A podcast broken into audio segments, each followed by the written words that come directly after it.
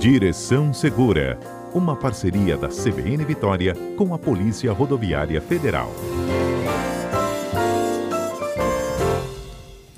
Quem está conosco hoje é o Valdir Soares, inspetor da Polícia Rodoviária Federal. A gente fala dos errinhos aqui de motoristas, né? A gente nem acha, nem acha que está errando, mas que podem detonar o veículo, não é isso, Valdir? Bom dia.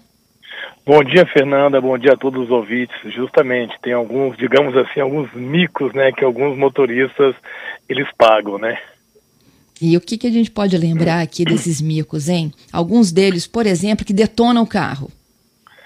Pois bem, tem muitos motoristas que, que eles, eles dirigem um pé no acelerador e usa o pé esquerdo para descansar em cima da embreagem. Isso aí, como você mesmo disse, detona o carro, né? Força muito o disco o disco de, da embreagem, vendo ocasionar danos e prejuízos aí para o proprietário, né? Então, quando for descansar o pé esquerdo, tem até praticamente assim um, um, um simulador, que o próprio um simulador de apoio de pé, né? Nos veículos, assim, é uma forma com nenhum pedal, mas é já faz parte do veículo, que é feito para colocar né, justamente o, o, o, pé esquerdo enquanto não esteja passando né, a, a marcha no veículo manual. Uhum. O que, que acontece com a embreagem? Desgasta? Gasta. Tem um disco da embreagem, né? O disco ele sofre uma pressão, mesmo que for pequena, que a gente pensa que é pequena, ao apenas apoiar ou descansar o pé na, na embreagem, né? Mas é, é para o carro todo é uma, uma, uma grande pressão que sofre, vindo a causar dano ao principal, né? Que é o, o disco da embreagem mesmo do, do, do veículo. Uhum. Tem uma outra aqui que é ótima, é o descer na banguela. O povo acha que economiza combustível. Justamente, todo mundo ali, principalmente aqui na nossa terceira ponte, né? A gente fala, ah, vou soltar ali na banguela, né, no ponto morto ali, para que eu economizo gasolina. Negativo, né? Os, os veículos, principalmente os veículos automáticos, né? Eles têm a, a, a injeção eletrônica e eles automaticamente eles já, já percebem que estou na velocidade, então passando para o modo N, né, nulo ou neutro, né, que o pessoal gosta de falar, acha que vai ainda vai economizar gasolina, mas ao contrário, automaticamente deixando mesmo no drive ali, o, o veículo já vai perceber, né, a velocidade já né, adequada para que se forme aí a adequação no, no, no consumo de combustível. Uhum. Tem mais? Tem, temos alguns outros, né? Alguns outros micos aí. Eu vou falar até dos micos aí da própria sociedade também, né? Que são aqueles motoristas que gostam de andar pelo é, mais lento, mas com lado no lado no lado esquerdo da, da pista. Geralmente pista de, de, de dupla, né? As pessoas gostam de andar ali e não fazem questão de quando recebe ali um sinal de seta, um sinal de farol, não fazem questão de andar para o lado direito, sabendo que isso também gera uma infração, né, no sentido de que andar com o veículo lento na faixa da esquerda, tem que deixar a faixa de rolamento da esquerda livre para o trânsito dos outros veículos. Isso aí é um, vamos dizer que é um, é um mico social, não mesmo para o próprio proprietário ou para o veículo, né. Aí você passa do lado dele e fala barbeiro, não é mesmo? Geralmente o pessoal, em vez de fazer um simples toque na buzina, dispara a buzina. E já, já causa um estresse social nesse sentido, né? Ele achando que está com a razão, que a rodovia ou que a avenida, ou que mesmo até a rua é dele, que ele está todo direito ali de andar com seu carro com menor velocidade na, na faixa da esquerda. Isso aí. Tem uma outra também que eu vejo sempre, é passar no quebra-mola de lado para não bater o fundo. Nossa, isso aí detona mesmo o sistema ali de, de amortecedores do veículo. Por quê? Um, meu carro está mais baixo, eu tô, até eu tenho muito, tenho cinco pessoas dentro do carro, vai ralar o carro, vai raspar o fundo, né? Mas pensa bem, o carro é feito ali, né, por engenheiros, obviamente, ali que controla tudo proporcional ali o, o, o peso, né? Então, se eu for passar numa lombada, no quebra-mola, né, ou até mesmo ali num, num, num buraco, eu vou como se fosse mesmo atravessar normalmente, né, sem fazer aquele jogar para o lado para uma roda passar primeiro, depois outra roda, igualmente com as traseiras. Isso vai levar o quê? Que toda a pressão ali, todo o peso do veículo se direcione para um, um eixo ou apenas uma roda, né, enquanto vai passar pelo outro também. Isso aí o sistema de amortecedores do veículo é bastante prejudicado nesse sentido. Então, se for passar em algum obstáculo, muito devagar, muito tranquilo ali. Raspou, mas vai ser se o carro for rebaixado ou tiver um, um carro mais, mais baixo que veio de fábrica, passe devagar, aos pouquinhos, sem pressa, porque senão se for fazer esse, essa situação de uma roda depois outra, pode depois gerar um prejuízo bem maior. Excelente. E o pé no pedal da embreagem? Justamente, é esse o pé do pedal da embreagem que a gente comentou, né? Esse aí detona o disco de embreagem líquido e certo. Líquido e certo, o disco de embreagem ali com o passar do tempo. E todo mundo que, que, que for comprar um, veículo, né? As três perguntas que, que eles fazem, né? Ver a conservação, ver como é que está o motor e a, e, a, e a embreagem do veículo, né? Como é que tá, que são os, os, digamos assim, os itens aí de garantia que quando você vai comprar um carro usado, né? Geralmente você dá aí um mês ou 45 dias de, de garantia, né? Tanto no motor quanto na, na, na caixa de marcha, na embreagem. Porque tem aquele Valdir que apoia o pé, porque não tem onde botar o pé, e outro que segura o carro mesmo na embreagem. Não, esse daí ele tenta segurar numa ladeira, ele faz aí o seguinte sentido, ele vai, tá na ladeira ou no trânsito, volto, né, dá um exemplo nosso capixabas aqui na terceira ponte, geralmente temos, é, corre trânsito no horário de rush, né, e tenta ficar ali, equilibrando o pé no acelerador e na embreagem com a marcha engatada. Isso também prejudica muito o carro, né. O certo é o que? Como a gente aprendeu lá na autoescola, tamo, estamos na ladeira, apertamos o freio, elevamos o freio de mão e aguardamos. Quando for é, iniciar o deslocamento novamente, passa a primeira marcha e aos pouquinhos vai soltando o freio de mão ali até fazer o, o, o, o peso para que o carro se desloque para frente. Tem muitos carros já que eles têm esse sistema de, de, de ladeira, né? que mesmo no, no falo muito no, no, nesses carros manu, é, automáticos, né? Mesmo no drive tem um sistema ali que ele mantém seguro o veículo na ladeira, porque isso também complica muito a vida útil aí do seu veículo, né? Segurando, né? Com a, com a primeira marcha ou a segunda marcha ali, fazendo esse pseudo equilíbrio aí entre o, a, o acelerador e a embreagem. Isso. E ainda tem o frear em cima da hora. Justamente, tem gente que a gente sabe que aqui, principalmente na, em Vitória, não adianta você ter pressa, né? Você vai pega uma, uma avenida aí com poucos sinais e você vai chegar com a, na velocidade, você vai faz uma velocidade acima da, da, da, da, da permitida, que era 60 km aqui na maioria do 60 km por hora na maioria das avenidas aqui do de, da Grande Vitória, você acelera e quando está amarelando o sinal ou fechando, que isso aí acontece muito, você dá aquela brecada forte aí.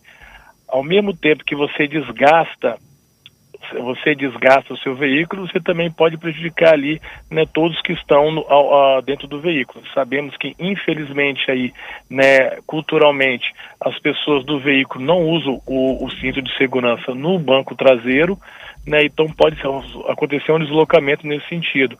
Ou quando rodovias que tem radar também, as pessoas querem ganhar um certo tempo acelerando e pisando fortemente no freio ali a 50 metros do radar, né, então você vai numa velocidade aí, vamos por exemplo, de 100 km por hora, você reduz a 60. Isso tudo aí, o desgaste da, do disco de freio, né, das próprias pastilhas, tudo isso prejudica aí o, o seu veículo.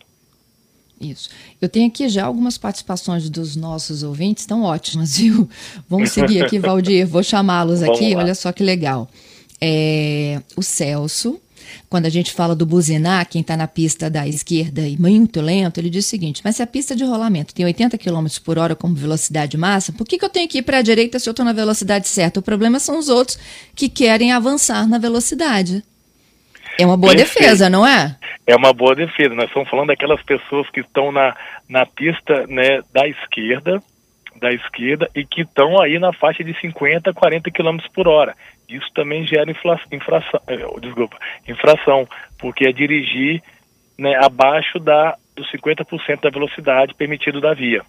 Então são as pessoas não que têm, uns apressadinhos que a pista é de 80, eles querem andar 100, 120 e querem piscar o farol para ti ali para que você saia da pista da esquerda.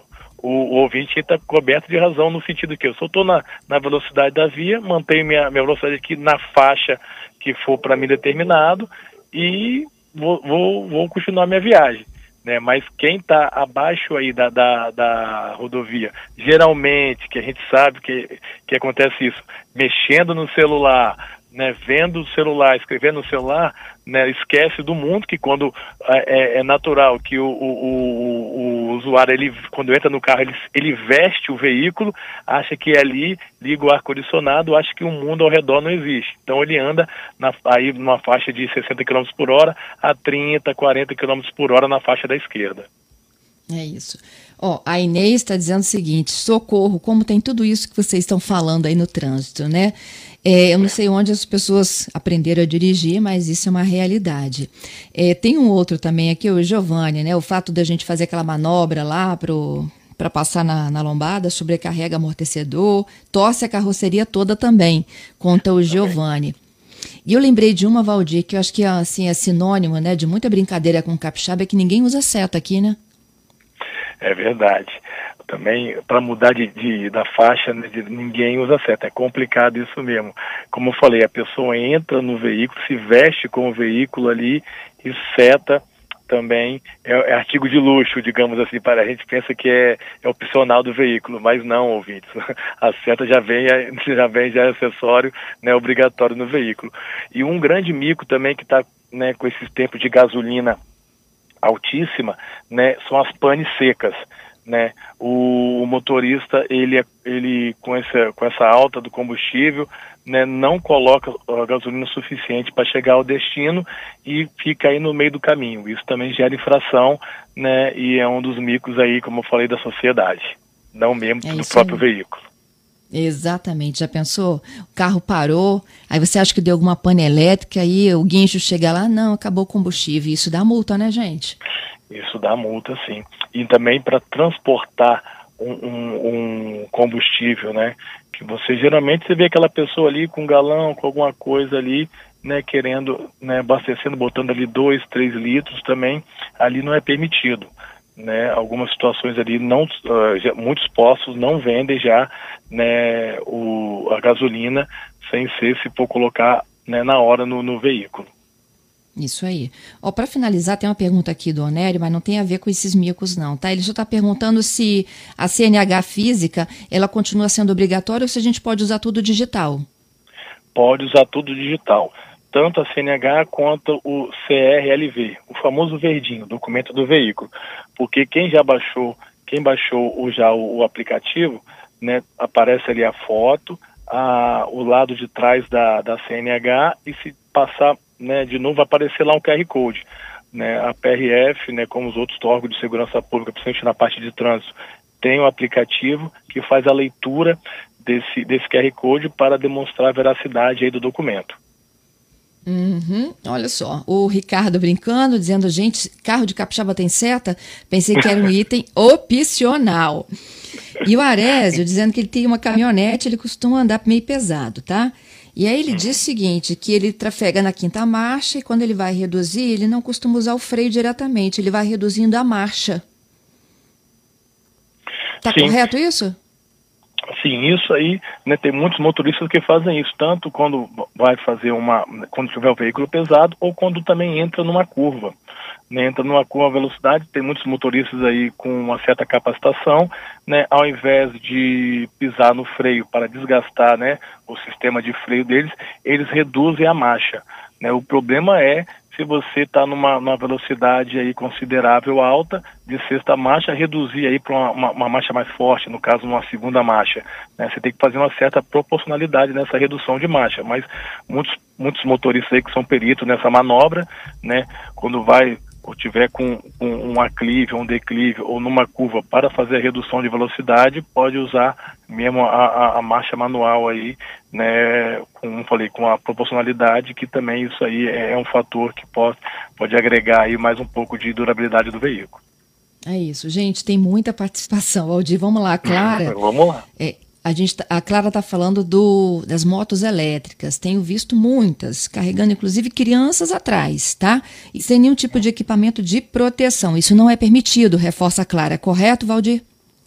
Corretíssimo. É, a gente, junto com o Detran, né, estamos fazendo uma, uma, uma fiscalização, principalmente com os colegas aí da Guarda Civil, de, Civil Metropolitana de Vitória e dos, da Grande Vitória também, né, que a gente faça né, uma resolução nesse sentido, para que o, as motos, né, as, moto, as motocicletas elétricas sejam usados o capacete. E não vale ser aquele capacete, né, como a gente chama, aquele, aquele casquinha, não. Tem que ser aquele capacete completo ali que tenha né, o protetor facial também, um capacete completo, porque é aquele que só a gente só coloca assim como fosse um gorrinho, aquilo também não é permitido.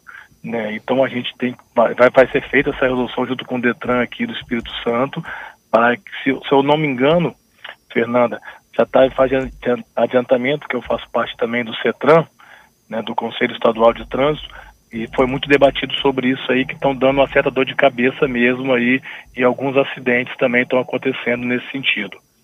É isso. Valdir, muito obrigada pela sua participação. Até a próxima. Até a próxima. Nós da Polícia Rodoviária Federal agradecemos, estamos à disposição sempre.